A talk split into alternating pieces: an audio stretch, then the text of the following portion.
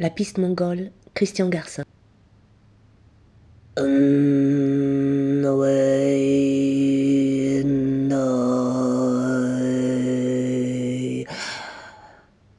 Surgundu chevauche un grand loup gris et dévale les steppes à la vitesse du vent d'ouest. Elle habite une cabane trop petite pour elle, une cabane sur minces pilotis qui sont comme pattes de poule, une cabane qui croupit au cœur d'un marécage asséché, au fond d'un ravin noir où nul ne s'aventure jamais, hormis ceux qu'elle a choisis et qu'elle appelle parfois. Ceux ou celles. Car Surgundu choisit surtout des femmes. Les hommes, elle les fuit. Les enfants, elle les mange. Oui, Chamlayam, petit morveux, tu as bien entendu.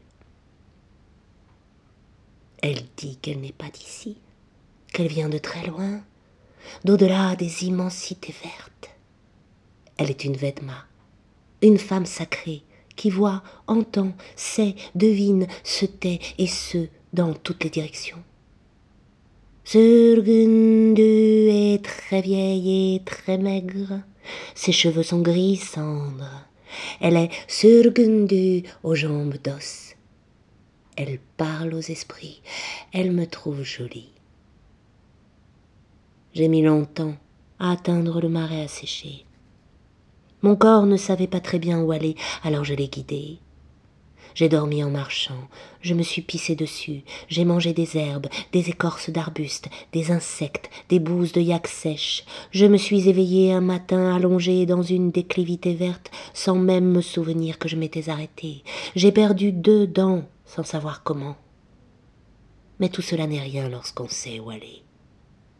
Or, quelque chose en moi savait où aller.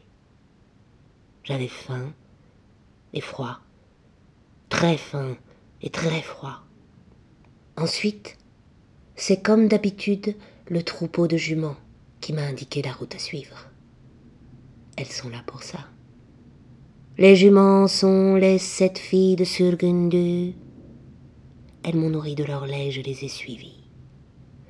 Nous avons pendant des jours franchi cols et collines, remonté des rivières, traversé une forêt, peut-être deux, marché, tête baissée dans le vent et le froid.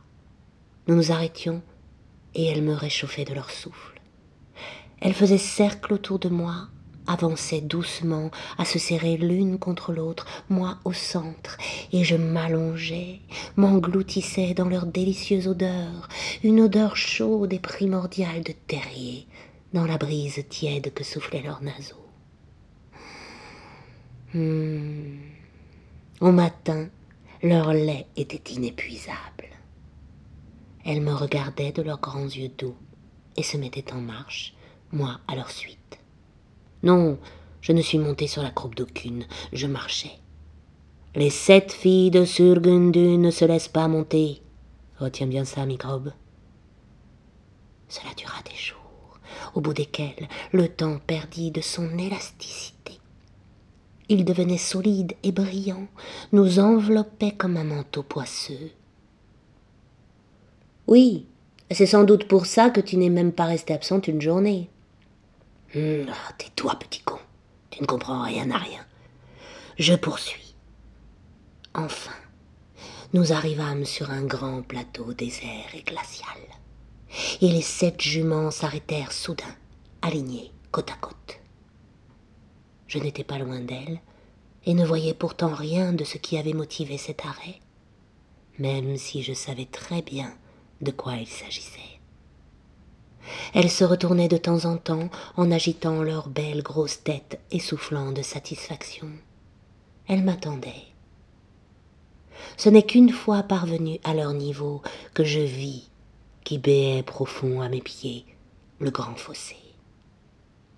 Comme toujours, il restait invisible jusqu'à ce que l'on se trouve penché sur ses bords à tenter d'en discerner le fond.